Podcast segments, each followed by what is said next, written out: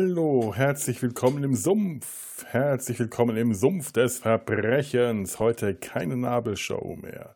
Keine Selbstbetrachtung, keine Krankheitsgeschichten, keine Dinge, die aus Körpern gezogen werden, sondern wir reden heute über ja, einen sehr farbenfrohen Film über Dick Tracy von 1990. Der Film basiert auf einem Comic, dem äh, gleichnamigen Comic Dick Tracy von Chester Gold, der von den 1930ern bis zu den 1970ern diesen Comic gezeichnet hat. Zuerst als Daily äh, Zeitungs-Comicstrip, äh, später als äh, Comic-Magazin herausgebracht hat und in den USA ziemlich bekannt war, in Deutschland allerdings eher weniger, was zur Folge hatte, dass den bei uns nicht so viele auf dem Schirm wohl hatten. Einer von uns dreien Sümpflingen hat ihn zum Beispiel ähm, ja, jetzt erst gesehen. Die anderen beiden sehr viel häufiger. Ich damals 1990 in einem, äh, bei einem ja, äh, England-Besuch. Ich war in irgendeinem, ich glaube, ich war in einem Schulcollege oder so und da ähm, sind wir an irgendeinem Abend äh, nach London gefahren, ins Kino. Und da lief Dick Tracy. Das hat mich schwer beeindruckt. Ich habe den Film also zum ersten Mal auch auf Englisch gesehen und habe natürlich kaum irgendwas verstanden. Aber es war, äh, ich war tief, tief, tief beeindruckt von diesem großartigen ähm, schrägen, verrückten, bunten, farbigen Film, der so ganz anders war als alles, was ich vorher gesehen hatte und erwartet hatte. Auch sehr sperrig war, aber sperrig mochte ich. Das hat mir gefallen. Das war etwas, was mich angesprochen hat. Der Film selber, die Handlung des Films ist ehrlich gesagt ziemlich wumpe, denn es ist eine kein, keine besonders raffinierte Handlung. Dick Tracy kämpft gegen die Chicagoer Unterwelt. Er kämpft gegen den, ähm, ja, versucht den Verbrecherboss Big Boy Caprice hinter Schloss und Riegel zu bringen, während Big Boy Caprice versucht, sein ja, äh, Gangster-Imperium auszuweiten und die ganze Stadt zu übernehmen. Ähm, das Ganze mit wechselseitigen Auf Hoch- und Tiefs äh, letzten Endes gewinnt natürlich Dick Tracy mit tatkräftiger Hilfe eines äh, mysteriösen, gesichtslosen Fremden, der sich nach dem letzten großen Showdown zwischen Dick Tracy, Caprice und dem Gesichtslosen als niemand anderes als die Sängerin Breathless Mahoney entpuppt, die ihr eigenes Spiel getrieben hat. Ähm, in den Hauptrollen dieses Films ähm, Warren Beatty, der auch Regie und Produzent war, als Dick Tracy, Al Pacino als äh, Big Boy Caprice und Madonna als Breathless. Das ist ein furchtbares Wort. Als Heißerchen Mahoney. Ähm, so viel müsst ihr jetzt wissen. Das heißt, ihr müsst überhaupt nichts wissen. Das ist alles, was, was äh, ihr habt ja eh die erste Folge gehört. Also was, was, was erzähle ich euch hier überhaupt?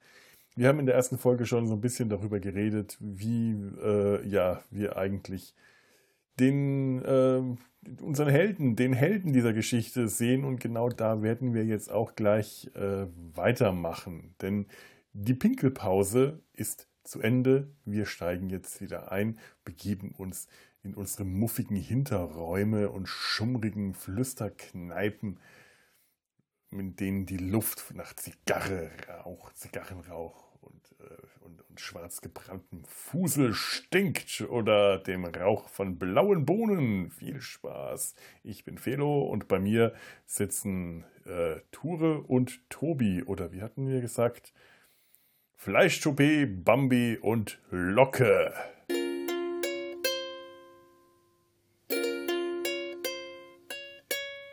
Hier ist eine unglaublich schlechte Luft in diesem Raum. Ich habe auch hier mal Fenster schon mal gerade gerade aufgemacht habe, es genutzt. Fenster. Frische Luft, Sauerstoff. Ach, wird total überbewertet. Sauerstoff wird, wird überbewertet.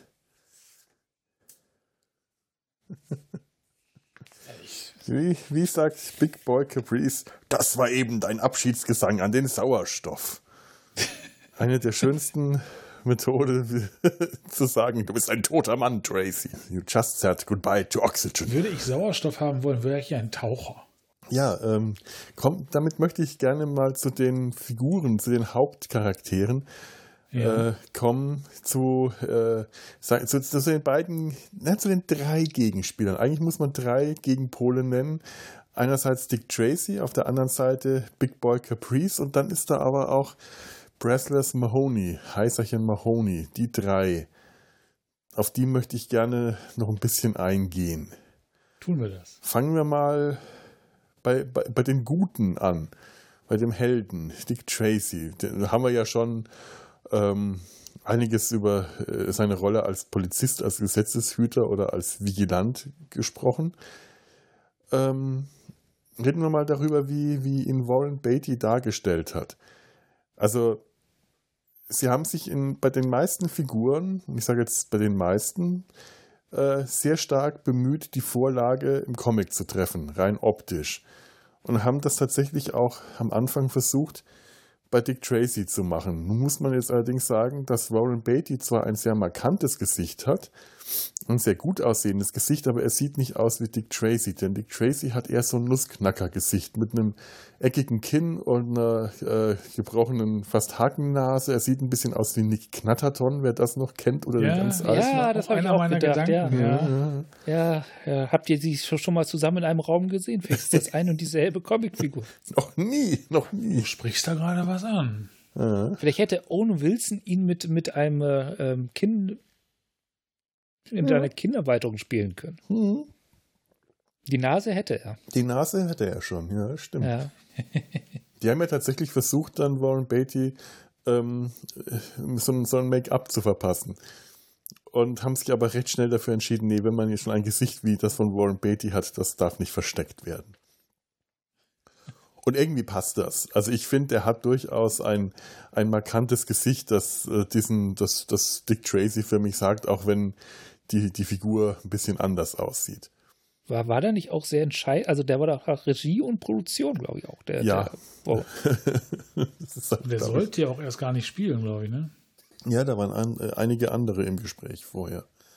Und ich glaube, sie haben ihn äh, deswegen genommen, weil er halt bereit war, auch Regie zu führen weil es auch wirklich ganz viele Regisseure abgesprungen sind. Steven Spielberg war, glaube ich, im Gespräch, Tim Burton war im Gespräch und alle haben dann irgendwas anderes, äh, andere Projekte gemacht und am Schluss haben sie Warren Beatty genommen, weil der auch äh, dann gesagt hat, ja, ich, ich führe Regie, aber nur, wenn ich auch die Hauptrolle spiele und da hatten sie auch noch niemanden.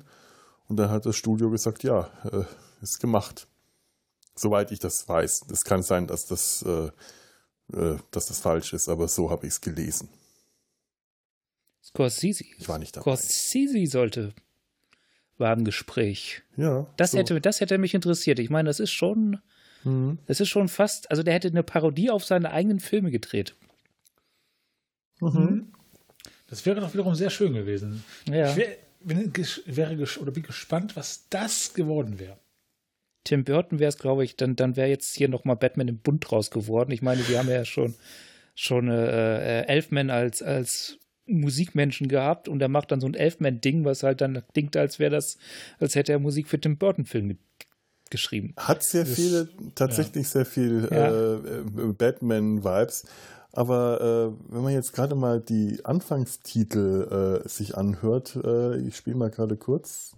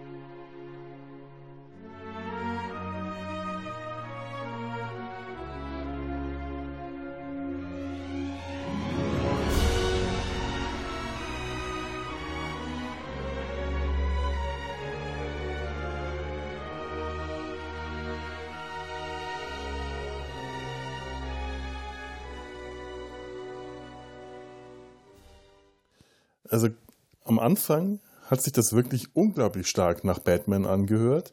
Da fehlt halt nur dieses Dinte ja. und dann da hast du auch Michael Keaton durchlatschen können. Da hast du ja. diesen Batman-Marsch und dann kam diese ruhige Stelle und die hat jetzt wiederum was komplett, äh, die hat was sehr altmodisches, was mich jetzt wiederum sehr viel mehr an alte Schwarz-Weiß-Filme erinnert. Ja. Die auch äh, wiederum, die mich wieder sehr viel mehr in dieses, in diese Film-Noir-Welt hineinbringt, in diese alte Schwarz-Weiß-Welt. Also sehen wir Batman im Bund mit Musik in Schwarz-Weiß. Ja. ja, genau. Ich glaube, das ist der Titel der Folge. Weil man, wobei ich mich ja schon frage, hat Danny Elfman keinen Bock gehabt, dass er so viel offensichtliche Selbstcovers genommen hat? Oder kann er nicht ja, Ich, ich, ich glaube manchmal, ich war, also es gibt ja schon Beispiele, wo dann nicht nach Elfman klingt, aber also wo es nicht so direkt ist, wo man denkt, ah, Elfman. Aber es sind nicht sehr viele, oder? Mhm. Also in dem Film Fast gar nicht. Ja. Finde ich. Ist schon sehr typisch, muss man sagen. Ja, Aber, also der ist schon sehr. Wo Danny Elfman draufsteht, ist auch Danny Elfman drin.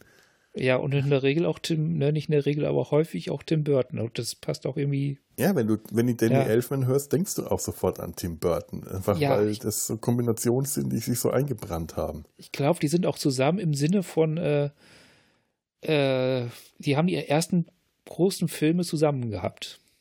Ja. Ja. Oder die wirklich bekannten großen. Ja, das stimmt, ja. ja. Hm. Also das, das was zusammengewachsen.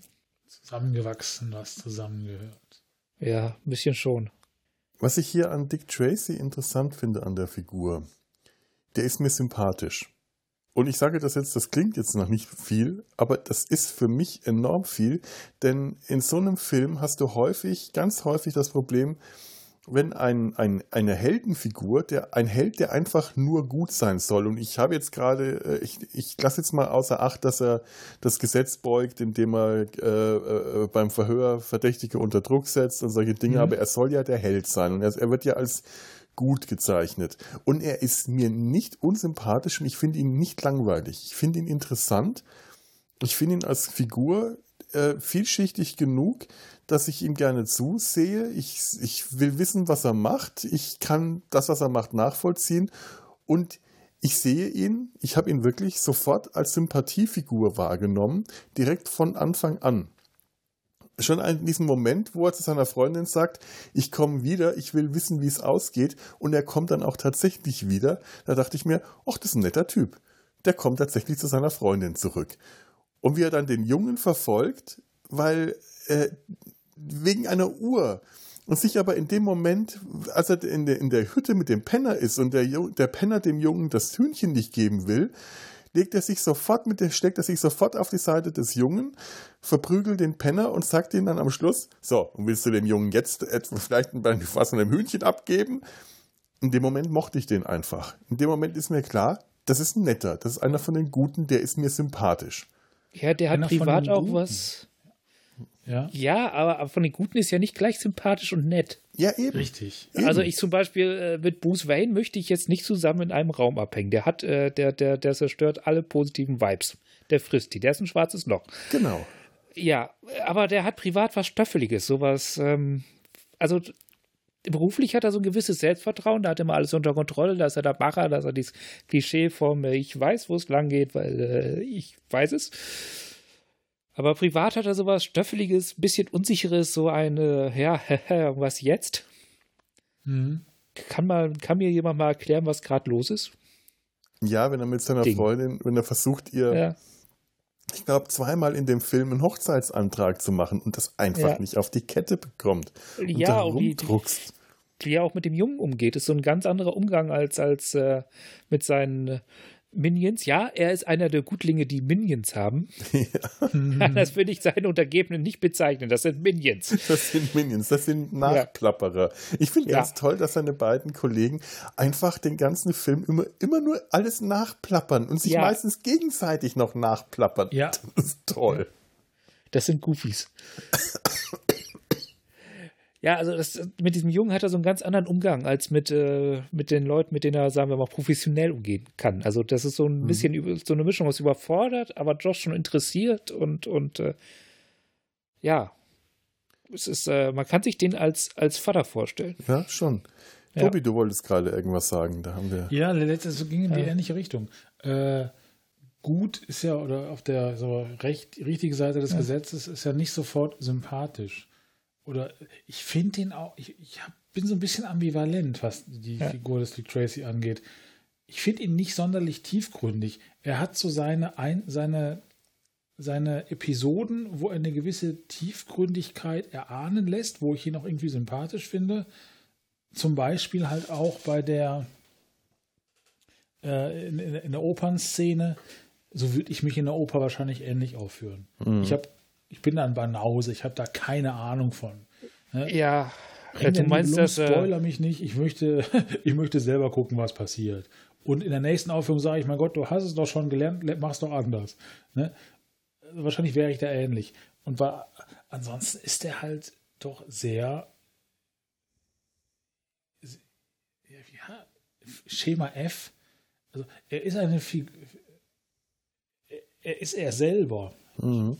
Versuche gerade irgendwie einen Faden zu finden, den ich irgendwo gerade in der Ecke habe liegen lassen. Äh, er ist unglaublich straight auf seine Art und Weise. Genau. Er ist konsequent in dem, was er macht. Ja. Der bleibt sich treu. Aber auf eine Art und Weise, die auch äh, zu Grausamkeit äh, führt. Ja, und auf, genau, ja. auf der einen Seite ist er ein eiskalter Killer. Äh, ja. Und ein Arschloch durch und durch aber ich sag mal, im familiären Bereich, ne, der Junge, die Tess, da, da hat er doch eine tiefe und auch sympathische Art. Es gibt ein Phänomen, was gar nicht so selten auftritt, dass das und zwar äh, konstitutionell eingesetzte Massenmörder, dass, dass, es, dass äh, die privat ganz nett und lieb zu ihren Kindern sind. Ich kenne jetzt also, relativ wenig. ja, aber wisst ihr, was ich meine? Diese, das ist tatsächlich diese Zwiegespaltenheit zwischen äh, zugewandt, nett und, und, äh, ja. und toller Familienvater zu eiskalter Killer kommt ja, anscheinend ja nicht so selten häufig. vor. Das, das, ist, das gibt's. Ich, ich weiß auch ja. nicht, also ich, ich habe jetzt die, ich habe ihn jetzt vielleicht schlimmer dargestellt, äh, oder, oder wir stellen ihn jetzt vielleicht schlimmer dar, als es ist, weil ich würde ihn nicht als eiskalten Killer oder als absolutes Arschloch. Er ist, äh, was er macht, ist Polizeibrutalität. Was er macht, ist auch, er beugt der das foltert. Gesetz. Also der also Mör eiskalten Mörder ist vielleicht falsch, aber er, er, er, er foltert. Er foltert, aber ja. es ist auch eine Zeit, in, äh, spielt halt auch in dieser Zeit, in diesem Umfeld, in dieser Zeit, die äh, in der Brutalität zum, ähm, also zumindest nach der, der, der, der Geschichte, die hier erzählt wird. Wir befinden uns in der Zeit der, der der, der, der, der, äh, der, der, des, des, des, des organisierten Verbrechens. Also Big Boy Caprice ist nicht umsonst nach Al Capone äh, äh, im Comic porträtiert worden. Das ist mhm. die Zeit, das ist die Zeit der Unbestechlichen. Hier Elliot Nash und all das. Das ist das Brutalität gehört da zumindest in der in, dem Narrativ dieser dieser Welt zum Alltag dazu. Das heißt, ja, er ist nicht schlimmer als sein Umfeld in dem in dem ja. Sinne ja, dann, dann, dann spricht es nicht für ihn, sondern gegen sein Umfeld, würde ich Natürlich, sagen. Natürlich, das spricht gegen sein ja. Umfeld. Das meine ich damit. Also er, ja. er ist, er, er, er, er ist nicht das, das, das schwarze Schaf in einem, in einem äh, in einem weißen Kleefeld, sondern er, er, er, passt sich einfach in dieses ganze Gefüge, in diese ganze Gesellschaft äh, ein und ist da wiederum einer der Besseren. Das heißt, er ist nicht, ähm, wenn ich vom Schwarz-Weiß-Denken ausgehe, dann ist er ähm, leicht angegraut. Ja. Er ist halt, er ist halt ein Produkt dieser Denkweise, über die wir schon gesprochen haben, dass, dass, dass das Gesetz Recht hat. Also nicht, nicht das Gesetz, sondern der Vertreter vom Gesetz, also die Polizei Recht hat. Und dass es keine Verdächtigen, sondern, sondern äh, Täter sind und mit Tätern darf man halt umspringen. Ja. Und zwar auch ohne Gerichtsverhandlung und ohne Regeln, weil die verlieren halt ihre Rechte durchs Tätersein. Und das Täter sein bestimmt im Zweifelsfall er. Ja, und, ja. Das, bist, und das ist schon, äh, äh, es fällt mir ja, schwer, es sympathisch zu finden. Unabhängig davon, ob das üblich war zu der Zeit oder nicht, ich, ich finde es unsympathisch. Also ich, äh, ich ja. bin dann nicht bei dir, weil ich, äh, ich sehe ihn hier nicht, ich sehe auch nicht bei euch beiden, ich sehe ihn dahin nicht als er bestimmt, wer, äh, äh, wer, wer Täter und wer Opfer ist, weil das, das macht er in dem Sinne nicht. Das macht tatsächlich in dem Fall eher die Gesellschaft und das Gesamtbild. Er, er, er fängt Verbrecher, aber er definiert nicht, wer die Verbrecher sind. Das machen andere für ihn und er folgt diesem Bild. Das ist, äh, das ist ein gesellschaftliches Problem, das hier eher ja, dargestellt aber, wird, aber nicht eine, ein, das Problem einer, eines Individuums, einer Person, die hier äh, diese Definition für sich aufstellt. Das ist kein, ist es das vollkommen keine Selbstjustiz in dem, also in dem Sinne. Vollkommen, natürlich tut das. Der Hüb, ist es vollkommen egal, ob die Gesellschaft das jetzt gut findet, dass er Selbstjustiz verübt oder nicht, aber er verübt Selbstjustiz, weil er keine Urteile abfällt, weil, weil, er, weil, weil er foltert. Ähm, weil, weil, weil er Leute bestraft, ohne dass es irgendwelche aufgrund nur seiner eigenen Entscheidung. Äh, also der, der verhält okay, sich wie, ja, ja. Ähm, ja, da stimme ich dir zu, aber ja. ich, was ich meine, in den Maßstäben dieser Gesellschaft, ähm, äh, in der er sich befindet, in der sich Dick Tracy befindet, trifft das nicht zu. Denn diese Gesellschaft glaub, legt andere Maßstäbe an, als wir das ich heute Ich glaube, du, ich verstehe dich besser, als dass du glaubst, dass ich dich verstehe, aber ich bin nicht deiner Meinung. Ich, ich weiß, ich weiß das, ich weiß ja. das. Ich verstehe dich ja auch. Ich bin tatsächlich, ja. ich würde das in, im realen Leben, wäre ich so, also würd, würde mir ein solcher Fall im realen Leben vorgesetzt werden, durchaus auch ein Fall, der 50 Jahre alt oder älter ist, wäre ich ähm, tatsächlich genau deiner Meinung, aber weil es sich hier um eine Fiktion äh, handelt, die äh, vor 30 Jahren eine Geschichte vor äh, 90 Jahren erzählt, gewissermaßen. Ähm, bin ich bereit, hier die, die Maßstäbe der Fiktion anzuerkennen. Und in diesen Maßstäben sehe ich ihn nicht in dieser Rolle. Also ich bin der Meinung, eine Fiktion, auch eine alte, hat durchaus das Recht, äh, nach heutigen Maßstäben es, es, geht ja auch um so eine Sympathie und mhm. da lässt ja. sich nichts weg da, da, da, ist, äh, ja, da kommen wir einfach nicht zusammen. Und also, wie gesagt, ich, ich glaube auch, dass eine alte Fiktion durchaus die, die, das Recht hatte, nach modernen Maßstäben bewertet zu werden. Mit im Hinterkopf haben, wann es entstanden ist und so. Das ist ja schon Teil der Geschichte, aber mhm. es ist halt auch. Äh, wir haben halt heute bestimmte Vorstellungen davon, was Selbstjustiz ist und nicht. Und nach diesen Maßstäben kommt er nicht gut weg. Ja, Aber ich habe eure Diskussion sehr genossen. Darum habe ich ja. sie stillschweigend äh, in dem Fall auch beobachtet. Und ich finde ja beide recht. Ach, wie schön. Ja, ne? Du Weichei! Ich sehe da auch gar nicht so den großen Widerspruch. Du, du, ist, du es, schlaffes es mehr, Ich sehe da mehr so einen Unterschied, ein, ein, einen kleinen Unterschied in der Gewichtung, aber so einen richtigen Widerspruch haben wir eigentlich gar nicht. genau so sehe ich es auch, ja. Ja. Ähm, kommen wir mal zu dem Bösen, dem, dem, dem Gegner, dem großen Gegenspieler Big Boy Caprice. Mhm. Gespielt, meiner Meinung nach großartig gespielt und zu Recht mit einer Oscar-Nominierung für die beste Nebenrolle äh, äh, ausgezeichnet. Also nicht mit dem Oscar, sondern mit der Nominierung von Al Pacino es ist interessant, wie viele mhm. große Namen sie in die Verbrecherkostüme bekommen haben und wie wenig sich die Leute drum gerissen zu haben, den Held zu spielen in, dieser, äh, in diesem Film. Ja, ne? Das ist wahr. Spricht nicht für den Helden. Spricht nicht für den Helden. Nein, weil er so unsympathisch ist. Ja. Ist, ist euch, äh, ja, dann, dann stelle ich ja. jetzt mal genau die Frage. Ist euch äh, äh, Big Boy Caprice etwas sympathisch? Nein. Ja, sympathisch. Ich möchte ihn auf gar keinen Fall kennenlernen. Aber Nein, der, so, der, der, hat halt eine eindeutige Haltung. Der, ja. Nicht, also das ist schon.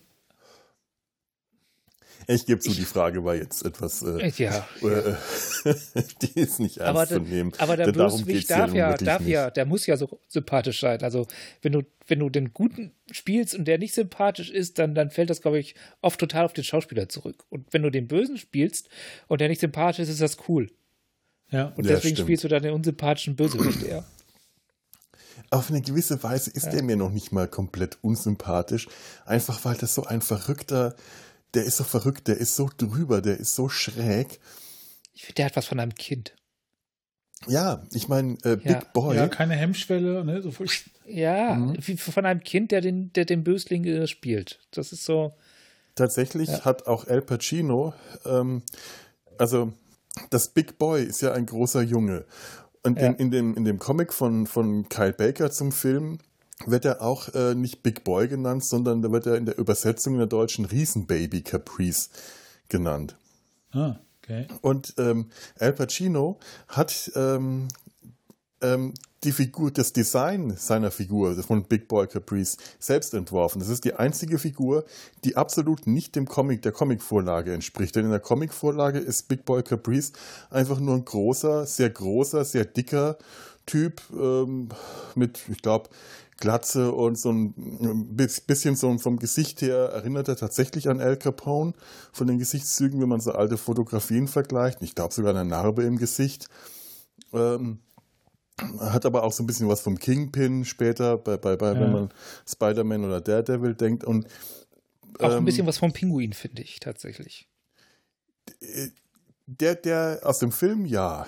Dieses ja. Verwachsene, dieses Kleine, also er hat, er hat zum einen, zum einen ähm, Big Boy Caprice, äh, Al Pacino hat den sehr viel kleiner werden lassen verwachsen, bucklig, mit großen Händen, großen Füßen. Er hat auch so ein, dieser, auch etwas zu groß wirkende Kopf. Und sehr eindrucksvolle und ausdrucksstarke Augen. Mhm. Klar, die hat er jetzt von, vom Darsteller. Die hat El Pacino schon mitgebracht. Ja, ja, aber die ja. wirken halt da auch nochmal. Ja, der hat diese Maske, das, die, die Maske ist ja wirklich extrem. Man erkennt ihn zwar durchaus auch noch drunter, aber ähm, da, also da schaut nicht mehr so viel Originalgesicht durch. Das sind eigentlich nur noch die Augen, die tatsächlich die Originalaugen von, äh, von, von, von Al Pacino sind. Sonst hast du diese dicke, knollige Nase, die wulstigen Lippen, das, dieses ganze Gesicht, es wirkt deformiert und aufgedunsen und grobschlächtig. Und da gibt es mehrere Entwürfe, wo das sogar noch sehr viel übertriebener war. Und sie haben sich dann am Schluss auf diesen Entwurf gewandelt, diese, diese Schnurrbärtchen und diese, diese Buckligkeit, dieses, dieses Verwachsene von ihm. Der wirkt ja fast wie der Glöckner von Notre Dame. Der hat, wenn er da mit seiner äh, äh, Sängerinnen-Truppe diese, diese äh, Revue-Nummer einstudiert und da auf der Bühne mit denen herumhüpft und die anbrüllt und mittanzt, ja. dann wirkt er wie ein Kobold. Das, das, äh, und gleichzeitig dieses Bärtchen hat er was von einem Joe Dalton auch. So ein Joe Dalton im Nadelstreifenanzug. Also es ist eine wirklich absurde Figur, eine total absurde, skurrile Erscheinung. Und dieses Geschwätz, das der die ganze Zeit von sich gibt. Herrlich. Dieses herrlich abgedrehte ähm, Geschwätz. Äh, mit dem er versucht, intelligenter und gebildeter zu wirken, als er eigentlich ist und nur Stuss von sich gibt. Hier, wenn er immer mit, mit falschen Zitaten um sich schmeißt. Ja. Alles gestattet in Lieben, in Liebes- und Geschäftsdingen. Benjamin Franklin. Herrlich. Recht, Recht ohne Ordnung. Das ist ein schönes Zitat, das er auch von sich, ein, ein falsches Zitat, dem das er Jefferson zu, äh, zuschreibt. Recht ohne Ordnung ist ebenso gefährlich für die Bürger wie Ordnung ohne Recht. Also das ist ja quasi das, was er, was ihm vorschwebt, eine Ordnung, die Stadt unter seine Ordnung zu bringen, nur eben eine Ordnung ohne Recht, während er Dick Tracy zuschreibt, dass er das Recht ver äh, vertritt, ohne für Ordnung zu sorgen. Mhm. Also, äh, oder auch so Sätze wie, es gab nur einen Napoleon, einen Washington, einen mich. der, der ist einfach drüber. Alter, ganz, ganz toll ist ja wirklich dann am Schluss, wenn der, wenn er, ähm, wenn er dann Tess tatsächlich entführt, durch so einen Geheimgang mit ihr äh, auf so einer, so einer, so einer, so einer, so einer Schienenlore äh, entflieht und dabei einfach nur noch vor sich hin plappert und wirklich, da merkst du, sein Gehirn ist jetzt am Durchdrehen. Und dann kommen ja so Sachen wie, ist der Schein das Vorbild so viel des Seins, so viele Fragen, so wenig Antworten äh, oder er, er dann anfängt, Platon und Nietzsche zu zitieren, vollkommen falsch in irgendwelchen Zusammenhang.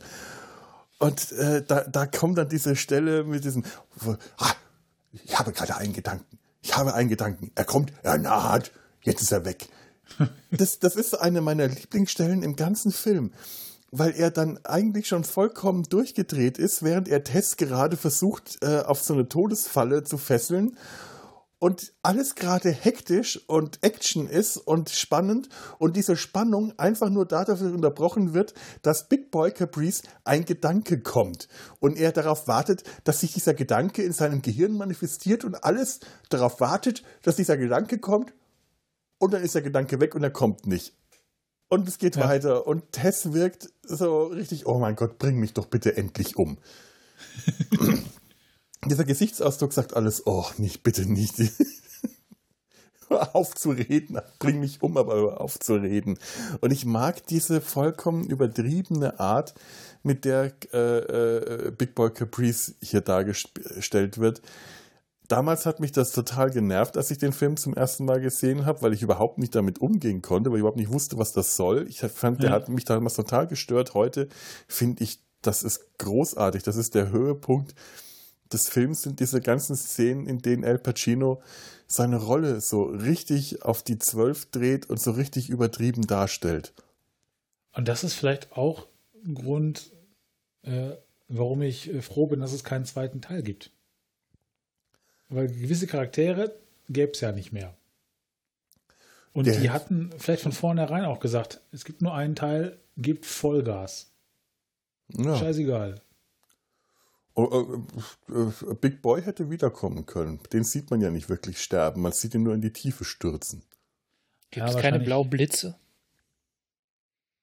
Blaublitze? Blaublitze. Was? Blau? Äh, das Star ist, ist äh, Star Wars. Also, okay, muss ich nicht verstehen. Als Darth Vader den, wie heißt er nochmal? Imperator. John Imperator. B. Imperator. Oh, John B. Imperator in das Loch einschmeißt. Ja, nur wieder, ja. Was so ziemlich fast genauso aussah, außer dass es bei Star Wars blaue Blitze gab. Es gibt also einen Musiker. Es gibt einen Musiker namens Big Boy Caprice, habe ich gerade rausgefunden. Ich habe keine Ahnung, was der macht. Ich gehe mal in die Richtung Rap. Aha. Ich hätte jetzt Aber schön gefunden, wenn er, wenn er äh, Big Band so oder sowas macht. Big Band Boy. ja. Aber da ist mir, also auf, zum Thema auch Sympathie, mir ist auch tatsächlich dieser Caprice, Big Boy, in einer gewissen Weise sympathisch. Nicht, weil ich ihn als Menschen schätze oder kennenlernen möchte, aber die Figur, man mag ja auch Freddy Krüger. Ja. ist mir ja auch sympathisch. Ja, es sind so Figuren, ne? den schaut man gerne zu, Mhm. Aber ja. man ist froh, dass man den, äh, dass es die nicht gibt. Ja, genau. Ja, sehr froh, weil es ziemlich kaputte Arschlöcher sind. Ja. Aber witzige. Aber, aber niedliche. ja, weil sie halt auch so ins äh, so, so überzeichnet, so weit weg von einer Realität oder von einer, von einer echten Person sind, dass man sie halt auch dann tatsächlich als sympathisch irgendwie bezeichnen kann. So wie den Weihnachtsmann. Den ich weniger sympathisch finde als. Der droht jedes Jahr Leute, äh, Leute mit Holzdingen zu ja. verprügeln, der Weihnachtsmann. Oder abzuknallen. Ne? Und, und verlangt kommt. als Belohnung Milch und Kekse. Ja. Was soll daran sympathisch sein? Ja, das ist organisiertes Verbrechen. Ja. Das ist definitiv ist das äh, Schutzkekserpressung. Äh, genau. So, das war Big Boy. So wie ich das sehe, und da ist Plato mit mir einer Meinung, das heißt, da ist das, was ist, und dann ist da das, von dem wir uns wünschen, wie es zu sein hat. Aber das ist nicht wichtig. Was wichtig ist, ist die Zukunft vorauszuplanen. Ein Mann ohne Plan ist kein Mann. Nietzsche. Das hat er die ganze Zeit gemacht. Der hält erst einen Vortrag und teilt dann mit, dass alles, was er vorher gesagt hat, unwichtig ist. Ja, genau. genau. Springen, wir schaffen es. Nein, nicht springen, wir schaffen es nicht. Wenn sie auf diese Brücke zulaufen, ja. sie gerade hochklappen. Wirklich innerhalb von keiner Sekunde. Schon springen, wir schaffen es. Nein, springen nicht, wir schaffen es nicht. Und der, der, der springt mit seinen Gedanken. Siehst du nicht, dass ich dich liebe? Das ist, äh, das ist einfach eine herrlich, herrlich verrückte Figur. Der war vollkommen zugeschnappt am Ende. Ja. Ja. Wobei El Pacino ja nicht wollte, so steht es zumindest bei Wikipedia, dass er in den Credits namentlich auftaucht. Warum weiß ich nicht, das habe ich nicht rausgefunden. Ich meine, er hat eine Oscar-Nominierung dafür bekommen. Er soll froh sein, dass er namentlich dafür aufgetaucht ist. Das kann man. Hm. Ich glaube, der hat noch andere bekommen im Laufe seiner Karriere. Ja, glaube ich auch, ja. aber trotzdem. Also, hallo. Vielleicht war er doch nicht so zufrieden mit seiner so Vielleicht war das jetzt nicht. Ja. ja. Weiß es nicht. Man müsste ihn fragen. Ich rufe ihn gleich mal an. Ich lasse den hier gerade äh, nebenbei ohne Ton laufen und ich fühle mich doch gerade auch an den Wichser erinnert. Irgendwie, also ne? Äh, okay. Kalkofe und Welke, irgendwie hat das auch was davon. Okay. Der Wichser. Der ja. Wichser, ja. Ah, okay. ich bin ja, ich bin ja in Niedersachsen aufgewachsen. Was eine gute Entscheidung ist, prinzipiell. Vor allem dann das, weil man dann auch mit dem Wichser schon äh, im Radio aufgewachsen ist. Ach so. Ja, das war früher, es, es äh, war eine Radiosendung das früher mal. Frühstücks bei FFN. FFN. Genau, ja. Viel Zeit fürs WC. Frühstücksradio. ja. Ich okay. weiß, ich weiß. Ich habe die Gott sei Dank relativ spät erst kennengelernt. Kalk und Welk. Aber mhm. dann intensiver, als mir das lieb war. Wieso? Hattest du einen Mitbewohner? Nee, das haben wir in unserem ersten Jahr in der Firma. Äh, äh, da hatten wir einen, konnten wir, saßen wir zu dritt in einem Raum, den man abschließen konnte, und da lief dann bestimmt für ein halbes Jahr lang permanent Kalk und Welk. Wenn oh, nicht, das ist hart. Ja, ja das ist das. Äh, das ist hart. Das waren wirklich äh, Herr Radiofen. Oh Gott. Hallo.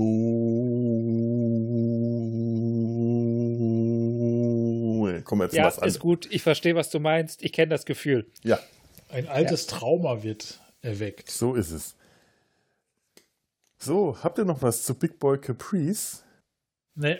Dann sollten wir den dritten, äh, den, den, dann möchte, möchte ich gerne kurz zum dritten äh, Part dieses Dreiecks kommen, nämlich zu Breathless, Breathless Mahoney, Heißerchen Mahoney, gespielt von Madonna, die ja auch mh, mm, zu, die, die, so, dass es diese Verbindung zwischen den beiden ist. Denn sie ist so der, der, der Gegenpart zu Dick Tracy. Sie will was von ihm. Da, ist ein, da besteht eine, ähm, oder soll zumindest erzählt werden, dass eine, eine, eine knisternde Spannung zwischen den beiden besteht. Und sie ist mhm, gleichzeitig mhm. die, das äh, Mädchen von Big Boy Caprice.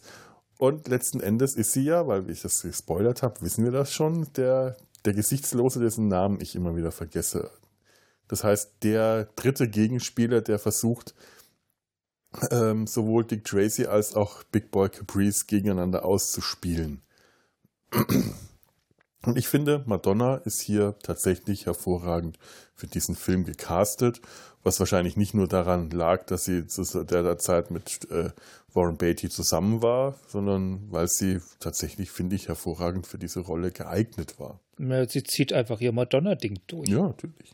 Sie madonnert. Ja, aber ich glaube, zu der Zeit ja. war sie nicht so die Art von, äh, also war, war ihr, ihr, Image ein bisschen anders. Das hat, das kam durch den Film zum Beispiel, hatte ich, als ich äh, zu der Zeit gar keine Ahnung, dass die wirklich eine gute Sängerin war und in dem Film siehst, merkst du halt einfach, wie gut sie singen konnte. Vorher war sie halt so eine Popnudel. Und dass die wirklich eine Stimme hatte, eine richtig gute, war mir damals überhaupt nicht bewusst. Ja, aber die, dieses hart sexualisierte, dieses Holzhammer, guck ja. mal, ich habe ein Hintern-Ding, ist, das war zu der Zeit das Madonna-Ding. Ja, das schon, ja, das stimmt. Ja. Das stimmt. Ja. Aber tatsächlich entspricht sie auch tatsächlich unglaublich gut der Comicvorlage. Also rein vom Gesicht her ähm, hätten, sie, hätten sie kaum eine bessere Sängerin finden können.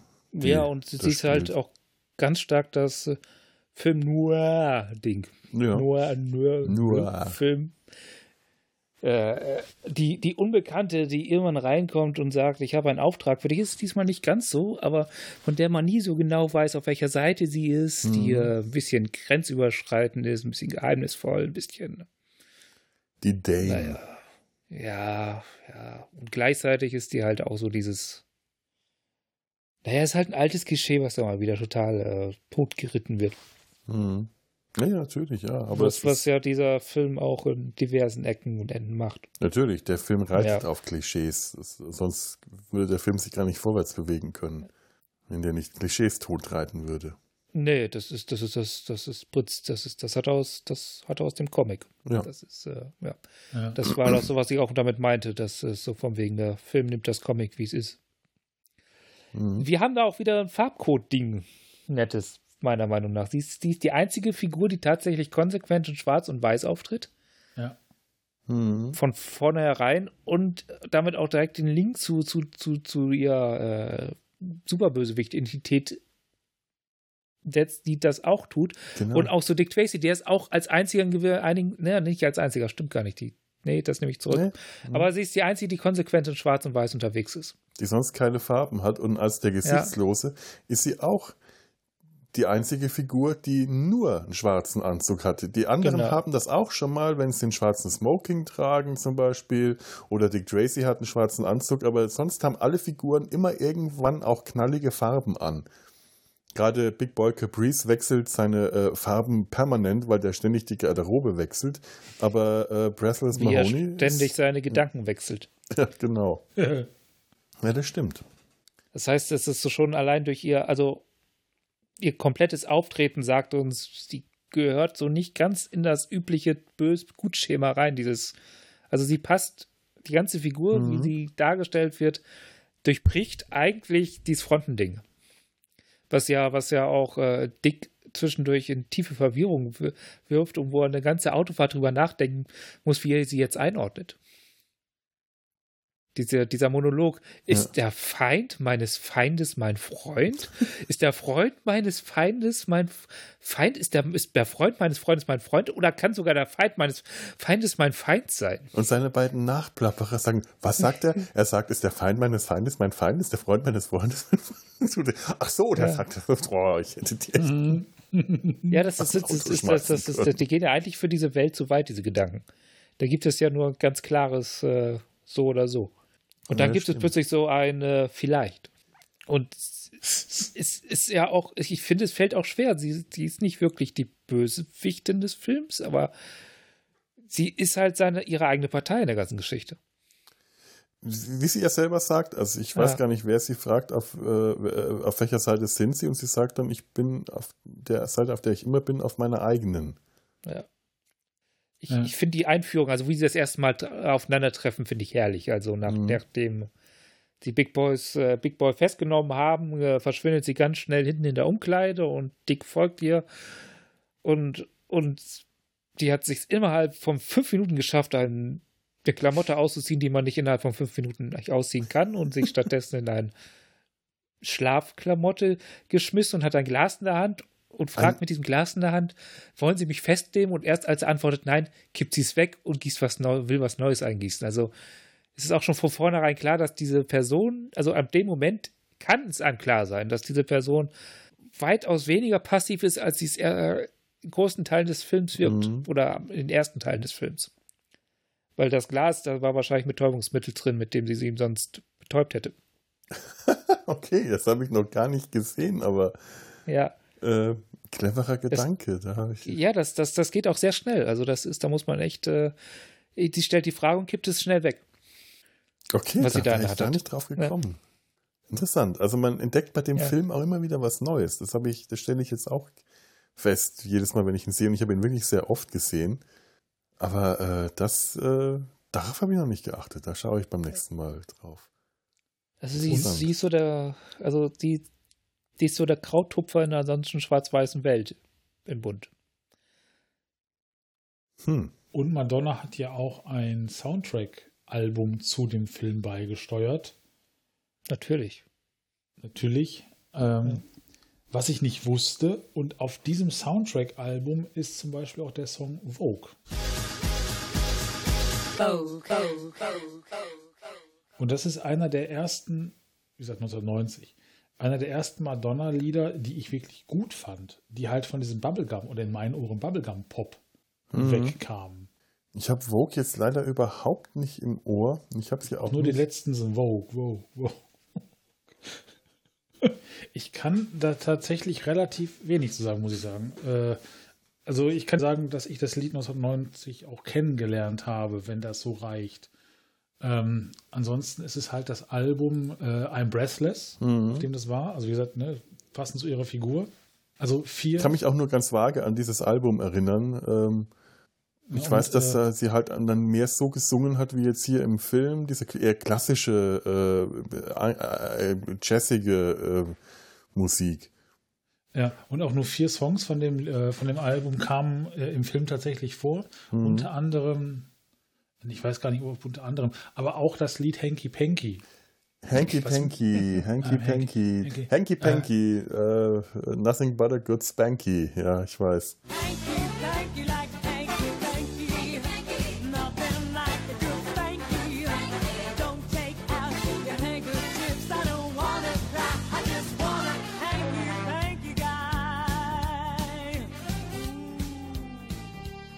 Ja, genau. Und das, das ist halt, das, das kenne ich halt auch noch von, das habe ich 30 Jahre nicht mehr gehört, ne? Aber Fand ich auch irgendwie ganz nett. Und das ist halt auch auf diesem Soundtrack-Album. Von daher, ich hatte bis jetzt vor ungefähr drei Minuten keine Ahnung, äh, welche Verbindung tatsächlich ich in meinem langen Leben auch schon mit Dick Tracy habe. Ja. Aber auch Hanky Panky zum Beispiel, was war ein Lied, das sehr äh, klassische Inszenierung hatte mit Bläsern und äh, also äh, eben nicht diese 80er Jahre Popmusik, sondern äh, ging in eine ganz andere Richtung mit, mit Blasinstrumenten und Blechbläsern. Ja. Äh, und war ein Lied, das mir sehr viel, dass das auch so eine, so eine äh, jazzige gute Laune äh, rübergebracht hat. Ein, es gibt dann auch einen Song äh, im Film, von dem ich, genau, jetzt erinnere ich mich auch wieder, dass ich mir damals den Sound, dieses Album ausgeliehen hatte, weil ich gehofft hatte, ich hatte das gelesen, den, die Trackliste und habe den Track Back in Business gelesen. Ja. Und ich dachte, ach cool, dieses Stück aus dem Film. Was es dann leider nicht war. Da war dann der Song Back in Business, hat Madonna ein anderes Lied gesungen, das so hieß. Und den, den Song Back in Business. Ja.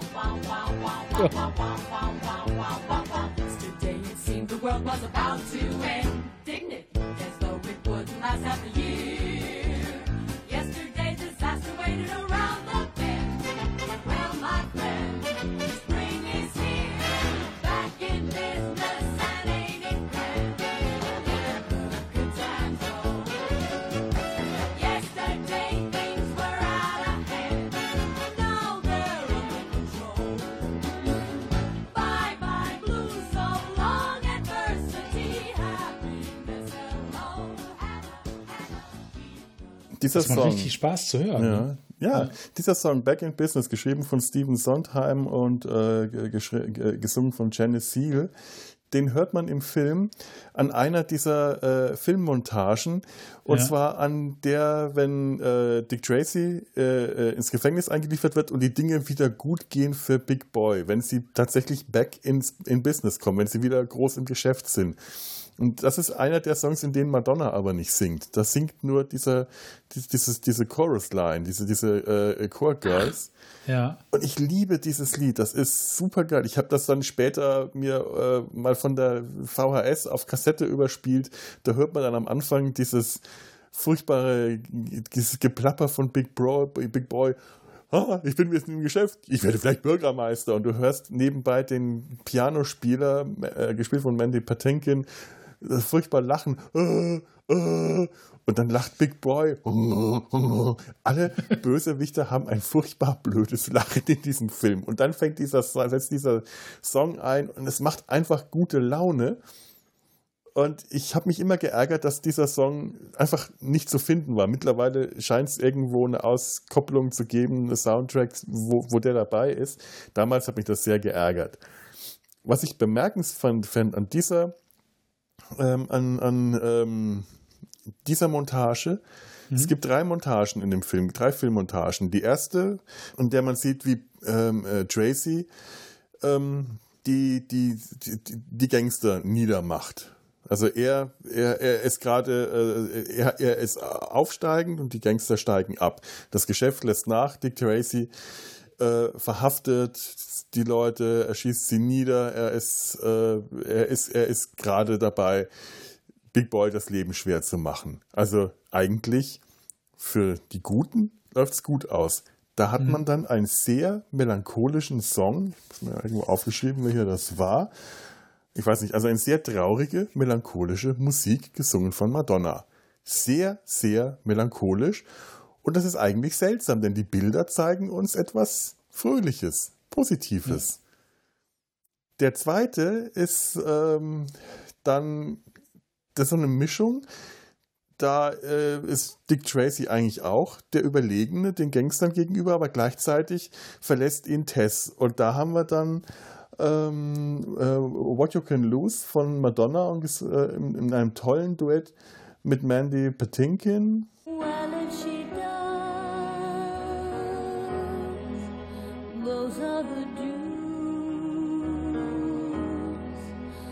Once the words are spoken, something may be broken. Still you love her. What can you lose? But what if she goes? At least now you have part of her.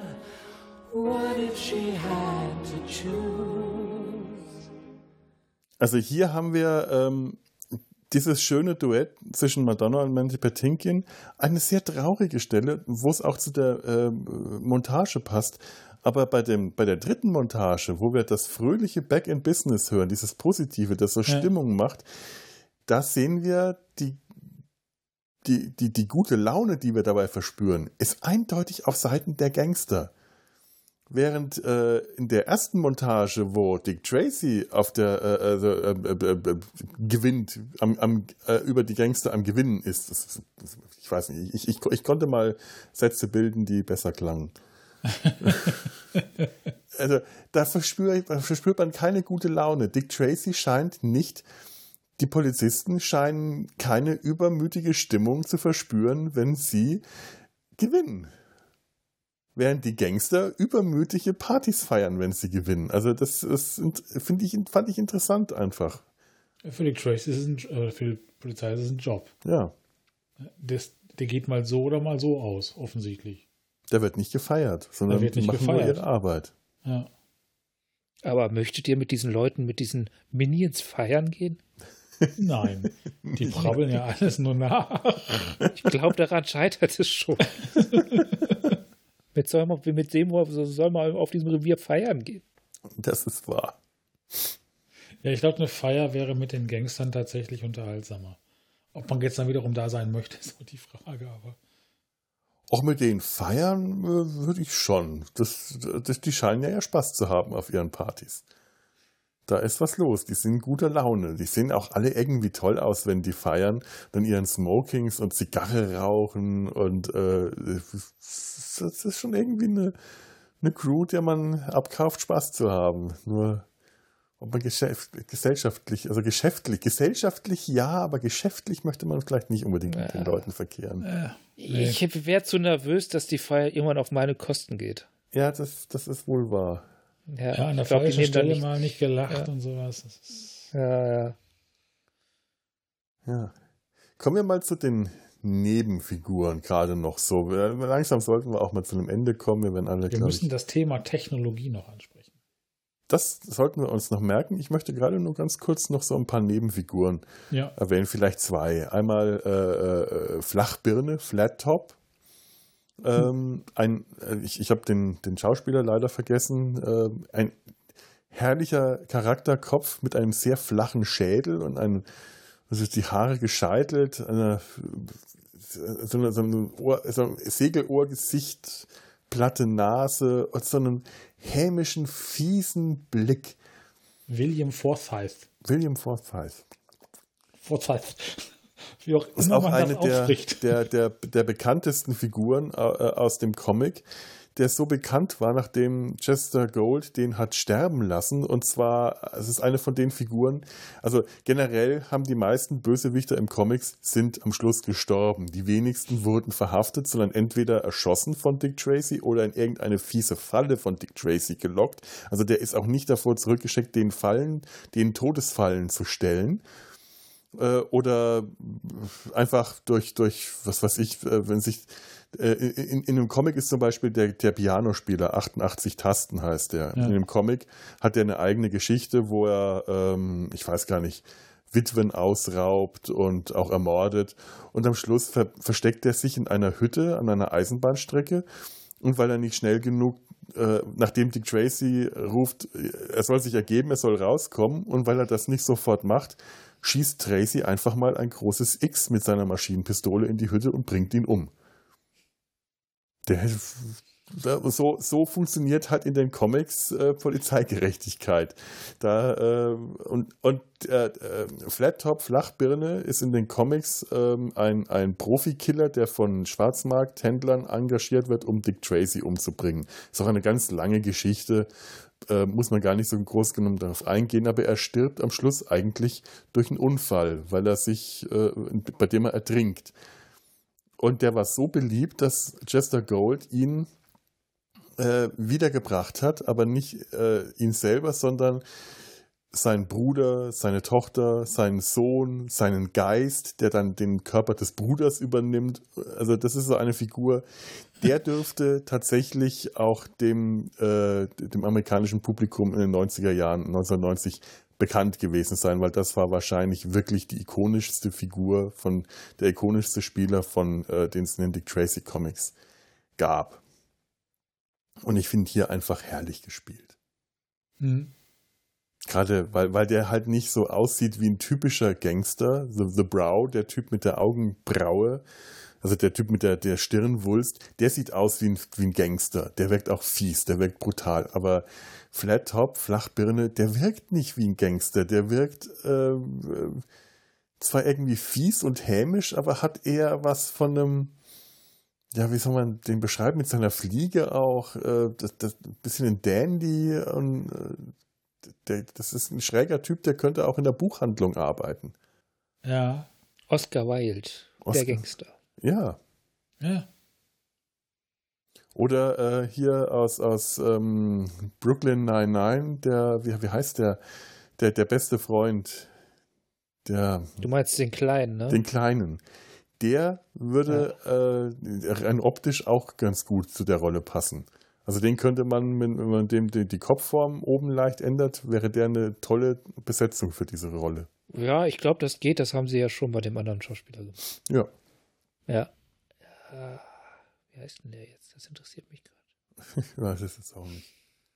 Andere Nebenrolle, ähm, ganz großartig, ist Dustin Hoffman als der Murmler, als Mumbles.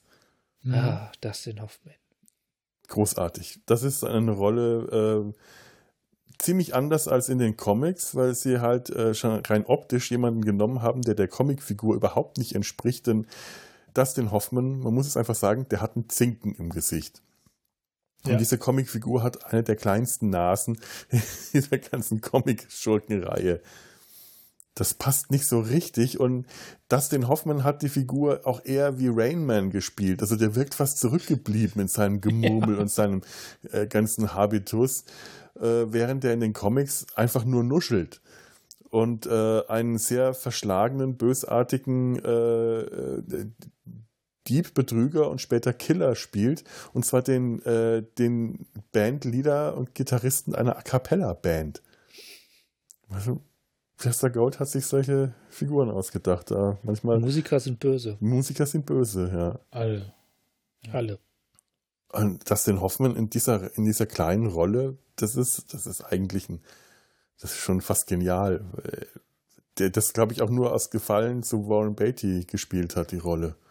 Und vor allem in einer der letzten Szenen, glaube ich, spricht er ja auch einen Satz komplett sauber. Ja. Ich weiß nicht mehr genau welchen. Also, hä? Ja, ja, äh, irgendwas 88 Tasten, der Pianospieler. Ja, genau. Ja. Aber dieses Gemurmel, dieses und dann wird dieses Band langsam abgespielt. Big Boy war's. Ich habe das schon damals. Äh, wie schräg ist das denn? Ich habe den auch so schon verstanden. Aber es war, das, war, das ist irgendwie. Ist eine, ist eine tolle Figur. Mit diesem schiefen Mund, den sie ihm so. Äh, diese, diese Maske, die sie ihm verpasst haben, diese Schlupflider und dieser vollkommen schiefe, dieses schiefe Maul. Herrlich. Ja. So, das waren jetzt die beiden äh, Figuren, die ich unbedingt noch äh, aus, der, aus, aus, aus der ganzen schrägen Gauner-Galerie unbedingt noch äh, aufbringen wollte. Jetzt bin ich eigentlich durch und Tobi, du wolltest noch was. Ja, zum Thema Technologie. Ja. Äh, das ist ja also mal verortet äh, in den 30er Jahren. Nur halt das, äh, die iWatch von Dick Tracy. Ja. Die ist ja eindeutig technologisch äh, außerhalb der Zeit. Ja, das stimmt. Ja. Also das, das Thema Technologie ist jetzt kein Riesenthema dabei. Ne? Aber das ist ein Miniaturfunkgerät eigentlich. Genau. Und äh, auch, auch, da ein Superheld, ob er jetzt als, wir, als Fledermaus durch die Gegend muss, braucht halt auch noch ein Gimmick. Ein Gadget, ja. Ein, ein Gadget, um ja. halt noch superer zu sein. Abgesehen davon, dass er ja äh, mit, mit schlagender Gewalt nahezu unbesiegbar ist. Das stimmt. Und ein hervorragender Schütze. Und gute Mathe. Stimmt. Und gut in Mathe, ja. Ja, der, der hat mal eben berechnet, wie viel Gegengewicht er braucht, um eine bestimmte Höhe zu. das ist eine herrliche Szene.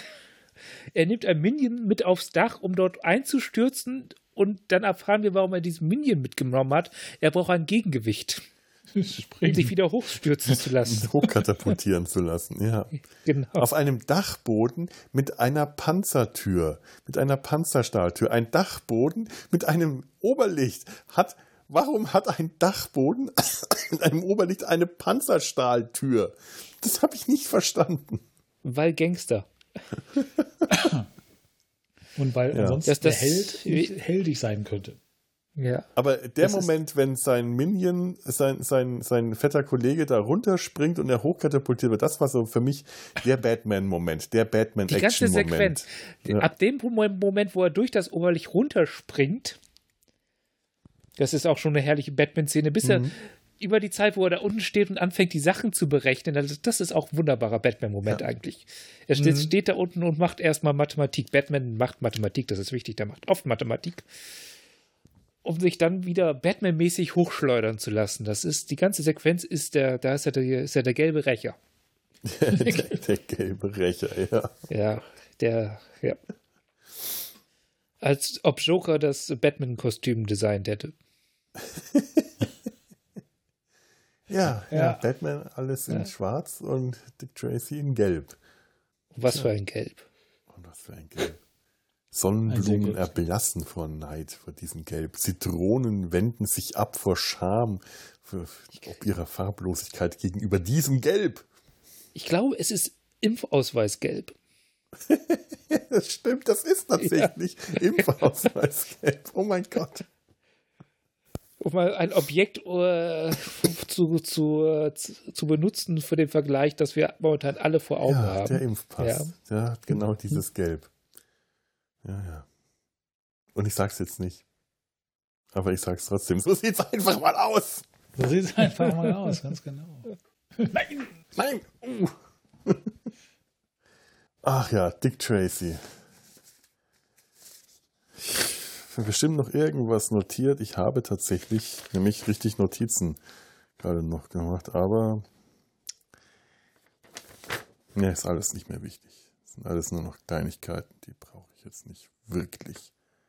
Doch ja, eine ganz wichtige Figur. Kommen wir noch zu einer Nebenfigur. Mein Gott, die wichtigste von allen. Der wichtigste Schauspieler von allen, den müssen wir jetzt zuletzt noch nennen.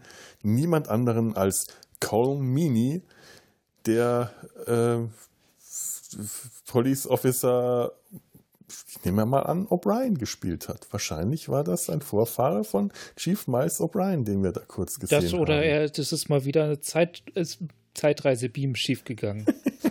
dann hat er O'Brien, wie er es immer macht, die Ärmel hochgekrempelt und ist Polizist geworden.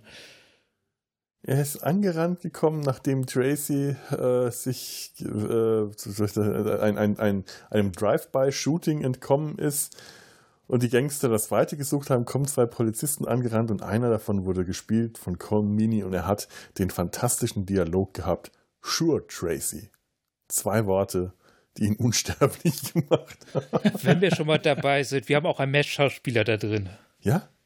Ja, John Schuck, der den äh, Zahnarzt, glaube ich, gespielt hat im Spielfilm. Oh mein Gott, ja. Er als Reporter Nummer zwei.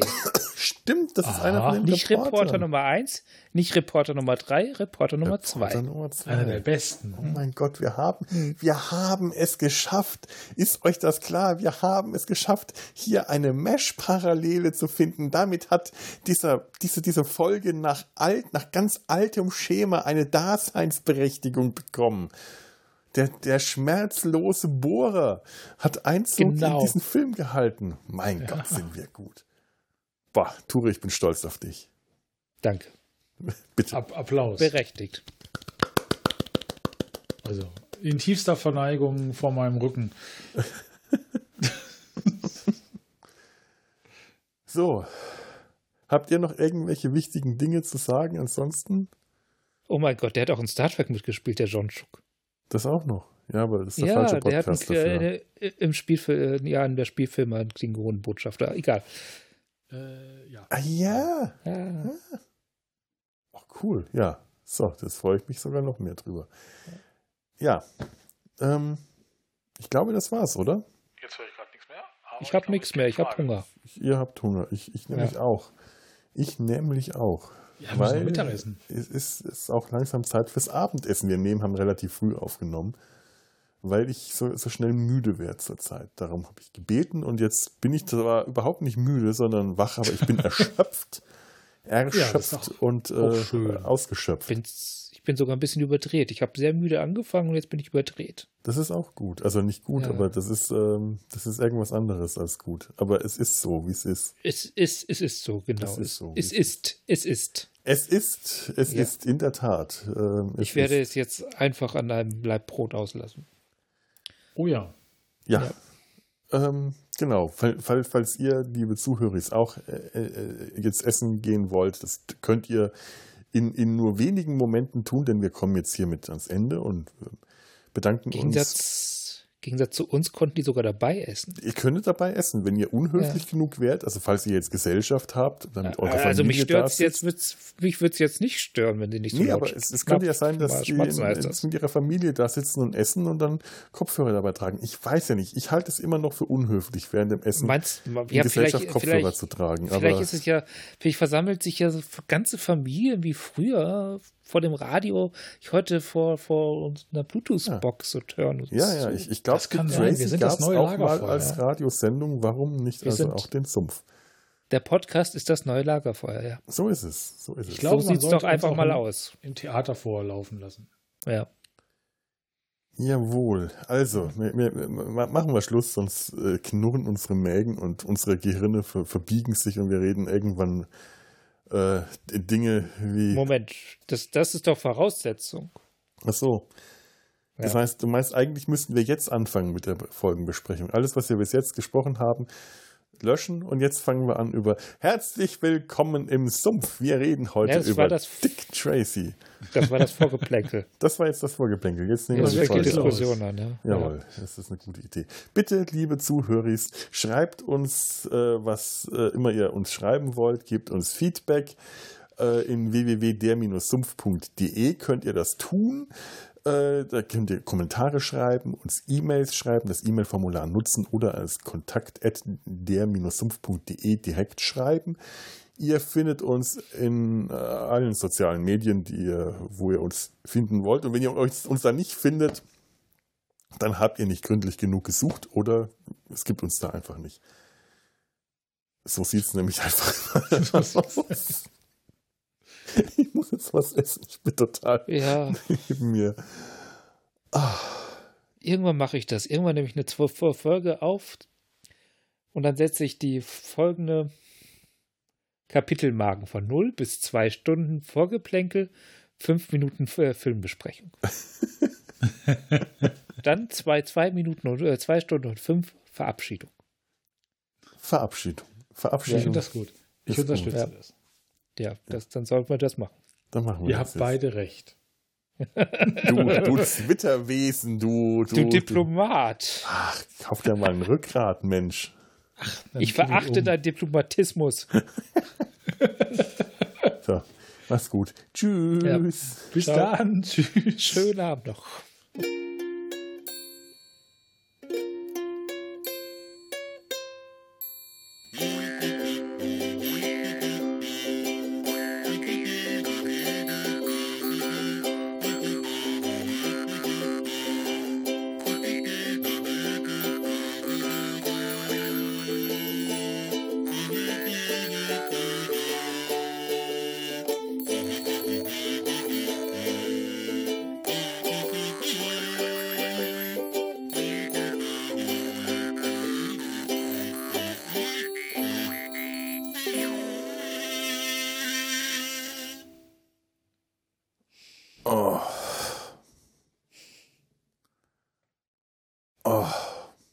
Ich habe versucht, Danny Elfman zu spielen. Ich habe es nicht gekonnt. Oh. Ich glaube, ein Mann-Orchester reicht da nicht. Nee, vor allem nicht. Kostet mindestens wenn, 300. Das stimmt, ja. Und ich bin für 300 einfach nicht mehr genug, denn ich habe schon wieder abgenommen. Uh. Ja. Ich, ich, ich, ich, ich, ich nähere mich der Grenze, wo ich äh, bald äh, 20 Kilo weniger wiege als noch vor zwei Monaten. Als, als mein Maximalwert. Das ist schon erschreckend. Wenn, wenn ich in den Spiegel schaue und das Gefühl habe, dass mein Hals zu dünn ist. Hm. Und ich, ich, ich das Gefühl habe, ausgemerkelt auszusehen, weil ich meinen Hals als solchen erkennen kann. Das ist irgendwie nicht so, gar nicht so, das ist, das ist, ganz, ganz komisch. Du wirkst äh, zumindest jetzt im Video, okay, ich sag's gerade, wo nur mein Hals oder mein Kopf halb sieht, äh, nicht ausgemerkt. Guck mal hier. Guck mal, der Hals, der wölbt sich nach innen. Der ist ähm, konkav. Der ist Kontur. Der ist konkav. Nee, konvex. Konkav. Konvex hatte Sex, konkav war brav. Konkav, genau, konkav. Ja. Entschuldigung. Ich kann es mir leider nur so merken. warum? Schwangere Frauen. Konvex hatte Sex, konkav brav. Ich merke mir konkav wie Cave, Cave, Höhle, geht rein. Ah, okay, dann merke ich mir das jetzt auch so. Das ist politisch ich dachte, das wäre die allgemeingültige Bemerkung. Nee, aber das ist die Ich wünsche euch noch einen schönen Bemerkung. Abend. Ich bin wirklich sehr pervershungrig. es war mir eine Freude. Mir ja. auch. Ja. Und, und, ein Fest bis, bis demnächst. Ja. Eine Produktion des Podcast Imperiums.